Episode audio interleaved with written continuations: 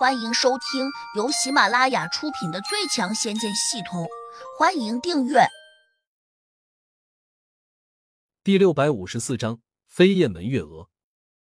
飞燕门素来以飞行法术见长，门中多以女性为主，展月娥便是飞燕门中杰出代表。她仿佛可以不用施展任何法术，就能轻飘飘的站在海面上，随波飘荡。展月娥，你在叫我？谭宝满脸堆笑的问：“面对着修真界的大美女，对于这些枯燥的修真老男人来说，显然是件很愉快的事情。更何况谭宝以前见过几次展月娥，且对她十分有好感，甚至是她的爱慕者。当然，展月娥对他一直不屑一顾。不管年龄差别有多大，男人都喜欢年轻的，有没有共同语言都无所谓。换言之。”展月娥可以说是大多数修真老男人的梦中女神，这也养成了她清高孤傲的性格。对于她来说，还真的只有孤芳自赏的份，因为修真界中稍有成就的年龄都不小了，从外表上看都显得太老了。所以，展月娥无论如何也喜欢不上这一群人，于是她便剩下了，是个著名的圣女，且还剩的光芒四射。如若天上仙女不肯下嫁，凡夫俗子一般。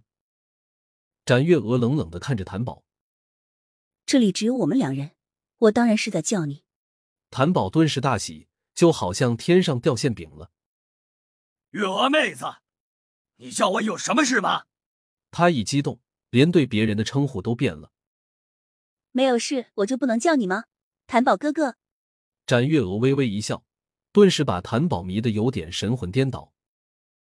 这还真是回眸一笑百媚生，多少痴汉心已醉。谭宝心里美滋滋的，但是他修炼了几十年，已经不是那种年轻人了。即使面对着展月娥这样的大美女，他还是有着一些定力。因此，他很快反应过来，今天不对啊！展月娥这个冷美人怎么会对自己笑得那么阳光灿烂？莫非她对自己有意思？不可能！自己是什么货色，自己最清楚。月娥妹子，你直说吧，有什么需要我帮忙的？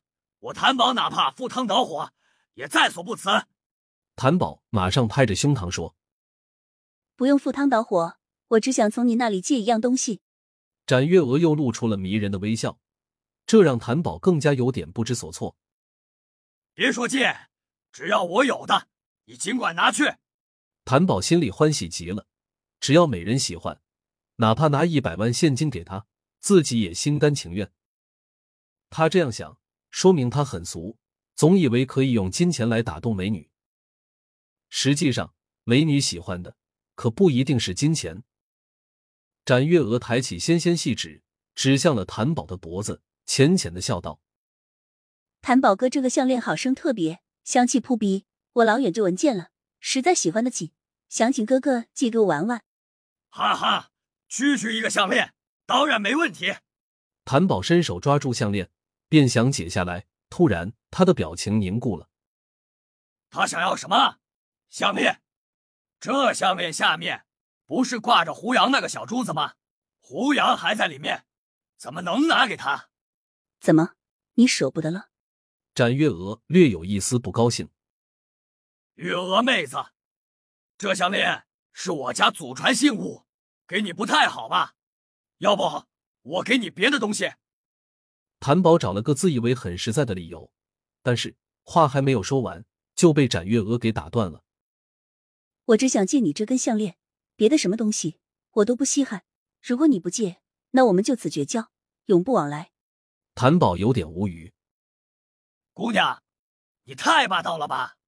虽然这下被展月娥几乎逼到了绝境。但他还是做出一副为难的模样，说：“月娥妹子，你又何必这样呢？如果能给你，我早就给了。”展月娥眉头微拧，似乎也妥协了，嘴里说了声：“好吧，我不强人所难。”谭宝顿时松了口气，笑道：“还是月娥妹子理解人。”这时，展月娥的眼珠转了转，却又一本正经的说：“你这根项链挺别致的。”能不能让我看看？谭宝心里不免又是一紧，有点不知怎么应对。展月娥哼了声：“没见过你这么小气的男人，我只是看看，又不是要你的，你也不肯，难怪你不讨女人喜欢。”谭宝有点哭笑不得，只好摘下项链说：“月娥妹子，我这祖传信物并不是什么珍贵之物，但纪念意义重大。你若是想看，那就拿去看吧。但是你不要把它弄坏了。”我知道了，我又不是什么三岁小孩子。怎么会轻易弄坏你的东西？展月娥白了他一眼，伸手就从谭宝的手中抢了过来。谭宝下意识的拽了下，但却被展月娥硬生生的夺了过去。他还拿下在鼻子前面深深的吸了两口，然后陶醉的闭上眼睛。真香啊！我好喜欢这种味道。谭宝见他闭眼时更加生动，止不住有点贪婪的舔了舔干渴的嘴唇。他心里又想。如果不是因为胡杨在里面，自己就把这东西送给展月娥，说不定以后能和他弄出一段佳话来。正这样想着时，展月娥忽然把项链挂在了脖子上。谭宝一怔，只听得展月娥笑眯眯的对他说：“你这祖传之物真是好东西，我闻着这里面的香味，就觉得心神宁静了许多。最近我有点失眠，正好借你这根项链一用，等我治好了失眠症，再把它还给你。”谭宝心里大急，慌忙说：“玉娥妹子，别的东西可以借给你，这根项链断断不能外借。”展月娥眼一瞪，沉下脸，有点霸道的说：“我说借就借，不借也得借。谭宝，你要是不服气，那就过来抢好了。”谭宝哦了一声，觉得上当，不禁有些生气，伸手便当真抓了过去。展月娥身形一闪，非常轻盈的躲开了。谭宝猛地提去了一口真气，再次扑向了他。本集已播讲完毕，请订阅专辑，下集精彩继续。